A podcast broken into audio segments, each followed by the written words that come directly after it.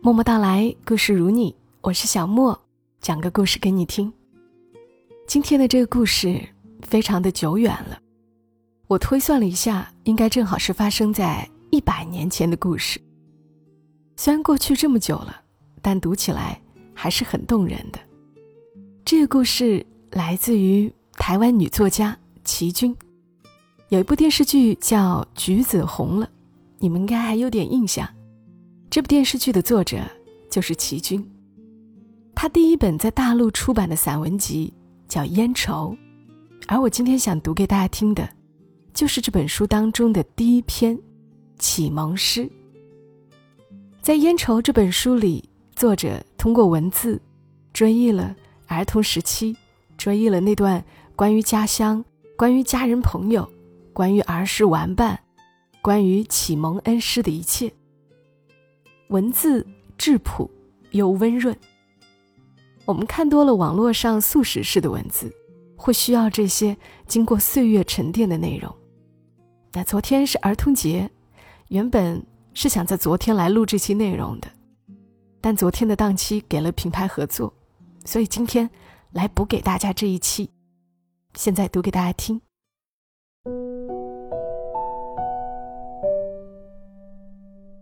启蒙诗，作者齐君。不倒翁，翁不倒；免辱，辱即起；推辱，辱不倒。我见阿翁须眉白，问翁年纪有多少？脚力好，精神好，谁人能说翁已老？我摇头晃脑，唱流水板似的，把这篇课文背得滚瓜烂熟。十分得意，嗯，还算过得去。老师抬起眼皮看看我，他在高兴的时候才这样看我一眼。于是他再问我：“还有常识呢？那篇瓦特会背了吗？”我愣头愣脑的，不敢说会，也不敢说不会，我就背了：“煮沸釜中水。”这第一句我是会的，化气如如，全忘了，如烟腾。老师提醒我，化气如烟腾，烟腾，我支支吾吾的想不起下一句，导之入钢管。老师又提一句，导之入钢管。牵引运车轮，轮，嗯，谁为发明者？瓦特及其人。明明我知道当中漏了一大截，老师的眼皮耷拉下来，脸渐渐变青，啪，那只瘦骨嶙峋的拳头一下子垂下来，正垂在我的小拇指上，我吓一跳。缩回手，在书桌下偷偷揉着，像具生铁似的。再念十遍，背不出来还要念。老师命令我，鼻子尖下面一字儿排开十粒生胡豆，念一遍，挪一粒到右手边，念两遍，挪两粒，像小和尚念三观经。若不是小拇指疼得热辣辣的。早就打瞌睡了，已经九点了，还不放我去睡觉。我背过脸去，打了个哈欠，顿时计上心来。老师，我心口疼，我想吐。我捂着肚子喊，妈妈时常是这样喊着心口疼的。胡说八道，这么点孩子什么心口痛？你一定是偷吃了生胡豆。肚子里气胀，喏，我给你吃几粒丸药就好了。他拉开抽屉，里面乱七八糟的，有断了头的香，点剩的蜡烛，咬过几口的红豆糕，还有翘着两根胡须的大蟑螂。老师在蟑螂屎堆里捡出几粒紫色小丸子，那是八字胡须的日本人丹，又苦又辣。跟蟑螂屎活在一起，更难闻了。我连忙抿紧了嘴说：“好了好了，这会儿已经好了。”偷懒，给我念完十遍，明天一早就来背给我听。我很快的念完了，收好书，抓起生胡豆想走，啪，又是一拳头捶在桌面上。你懂规矩不懂？我吓傻了，呆在那儿不敢动。拜佛，你忘啦？还有向老师鞠躬。我连忙跪在佛堂前的蒲团上，拜了三拜，站起来又对老师鞠了个九十度的躬，说声：“老师，明天见。”生胡豆捏在手心，眼中噙着泪水，可是我还是边走边把胡豆塞在嘴里嚼。有点子咸滋滋的酸味儿。我回到楼上，将小拇指伸给我妈看，其实早已不痛了，倒在她怀里撒开的哭。妈，我不要这么凶的老师，给我换一个嘛。老师哪能随便换的？他是你爸爸的学生，杜才很通。你爸爸说他会作诗。什么杜才通不通？萝卜丝儿细粉丝儿，我才不要嘞！不许胡说，对老师要恭敬。你爸爸特地请他来教你，要把你教成个才女。我不要当才女，你不是说的吗？女子无才便是德。傻丫头，那是我们那个时代的话。如今是文明世界了，女孩子也要把书念通了。像你妈一样，没念多少书，这些年连记账都要劳你小叔的驾，还得看他高兴。记账有什么难的？肉一斤，豆芽菜一斤，我全会。算了吧，真要你记，你就咬着笔杆，一个字都写不出来了。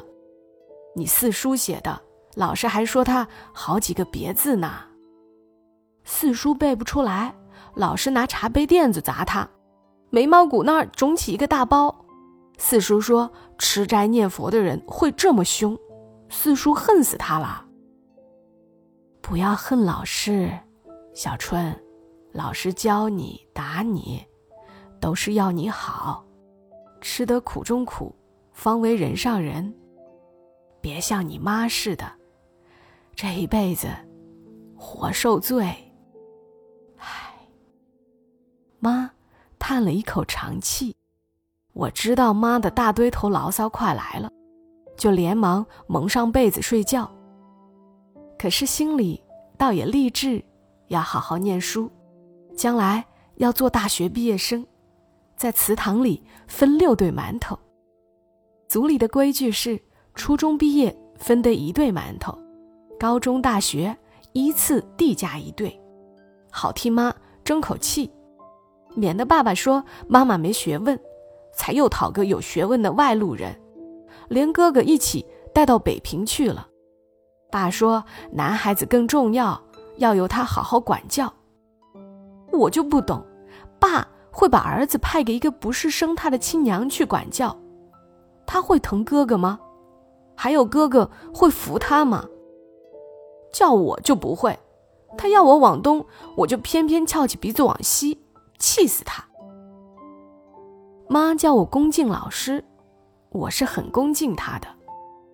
从那一次小拇指被捶了一拳以后，我总是好好的写字念书，作文和日记常常都打假上，满是红圈圈。下课的时候，我一定记得。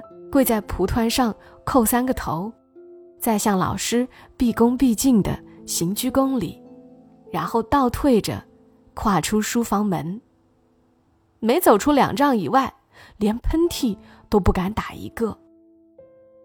因此，我没有像四叔那样挨过揍。老师对我虽然也一样绷着脸，我却看得出来，他心里还是疼我的。因为他每天都要把如来佛前面的一杯净水端给我喝，说我下巴太削，恐怕将来福分薄，要我多念经，多喝净水，保佑我长生聪明。他就没把净水给四叔喝过，这也是四叔恨他的原因。他说吃斋人不当偏心。其实四叔在乡村小学念书，只晚上跟他温习功课，不是老师的正式学生。老师的全副精神都在教导我，我是他独一无二的得意女弟子。老师的三餐饭都在书房里吃，两菜一汤，都是素的，每次都先在佛前上供，然后才吃。有一次。阿荣伯给他端来一碗红豆汤，他念声阿弥陀佛，抿紧了嘴，只喝汤，一粒豆子都不进口。我不明白咽下一粒豆子会出什么乱子，悄悄地问阿荣伯。阿荣伯说，老师在十岁时就有一个和尚劝他出家，他爸妈舍不得，只替他在佛前许了心愿。从此吃长斋，一个月里有六天过午不食，只能喝米汤。我看老师剃着光头，长长的瘦眉，倒是有点罗汉相。我把这话告诉四叔，四叔说：“糟老头子，快当和尚去吧。”其实老师并不老，他才四十光景，只是一年到头穿一件蓝布大褂。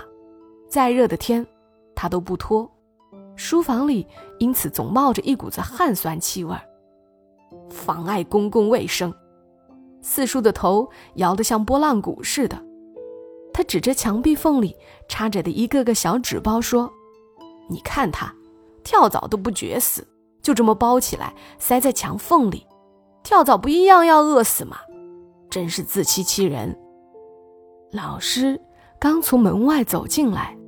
四叔的话全部听见了，四叔已来不及溜，老师举起门背后的鸡毛掸子，一下子就抽在他手背上，手背上起一条红杠，跪下来，他喝道：“四叔乖乖的跪下来。”我吓得直打哆嗦。老师转向我：“你也坐着，不许走，罚写大字三张。”我摊开九宫格，心里气不过，不领九成宫的帖，只在纸上写人、手、足、刀、尺，一口气就涂完了三张，像八角蛇在纸上爬。老师走过来，一句不说，把三张字哗哗的全撕了，厉声说：“重写，临帖再写五张，要提大小腕。”他把一个小小银珠盒放在我手腕背上，我的手只能平平的移动，稍一倾斜，银珠盒滑下来了。我还得握紧笔杆，提防老师从后面伸手一抽，笔被抽起来。就是字写的没力气，又需重写。我的眼泪一滴滴落在纸上，把写好的字全阴开了。都是四叔害的。上夜课时，老师把我写的五张字拿出来，原来满纸都打了红圈圈。他以从未有过的温和口气对我说：“你要肯用心临帖，字是写得好的。你看这几个字，写的力透纸背。”四叔斜眼望望我，瘪了一下嘴。显得很不服气的样子，我自己也莫名其妙。我原是一面哭一面写的，居然还写得力透纸背。老师，您教我写对联好吗？我得意起来。还早呢，慢慢来。我会背对联：天半朱霞，云中白鹤，河边青雀，陌上。紫流，这是花厅前柱子上的一副对子。四叔教我认，我完全不懂意思。老师非常高兴，说：“好，我就教你诗与古文。刚刚读完小学国文第四册，第五册开始就是古文。老师教我读诗，说：“古之学者必有诗。”他一个字一个字的讲解给我听，我却要打瞌睡了。我说：“我也要像四书似的读《黄冈竹楼记》。”后来才知道是《黄冈竹楼记》。老师说：“慢慢来。”古文多得很，教过的都得会背。我也学四书那样，摇头晃脑，背得朗朗响。我还背诗，第一首是“一去二三里，烟村四五家，亭台六七座，八九十枝花”，这太容易了。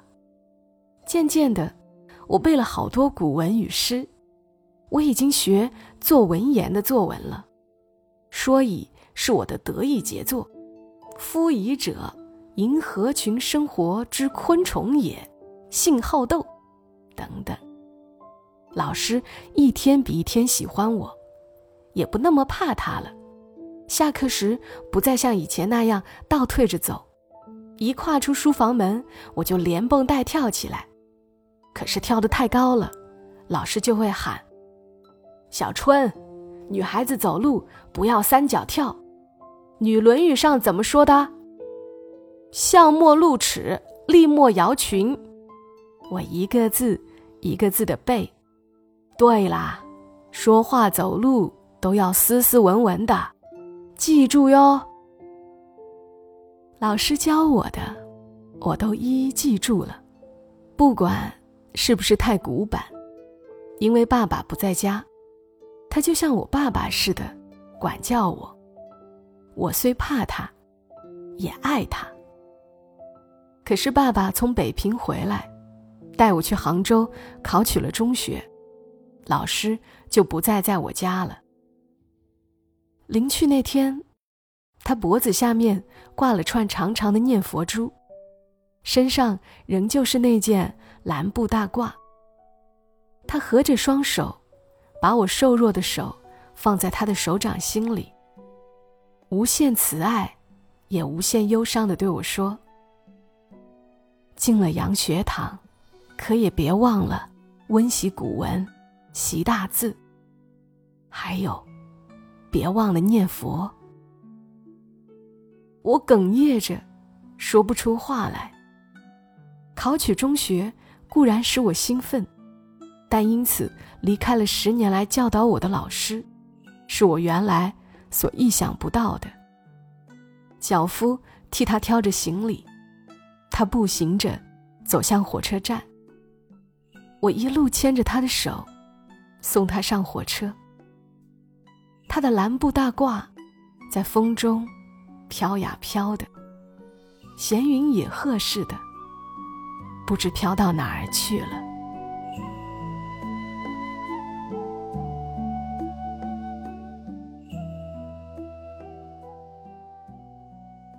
好了，把这些往事如烟，又有着淡淡乡愁的文字，分享给你们。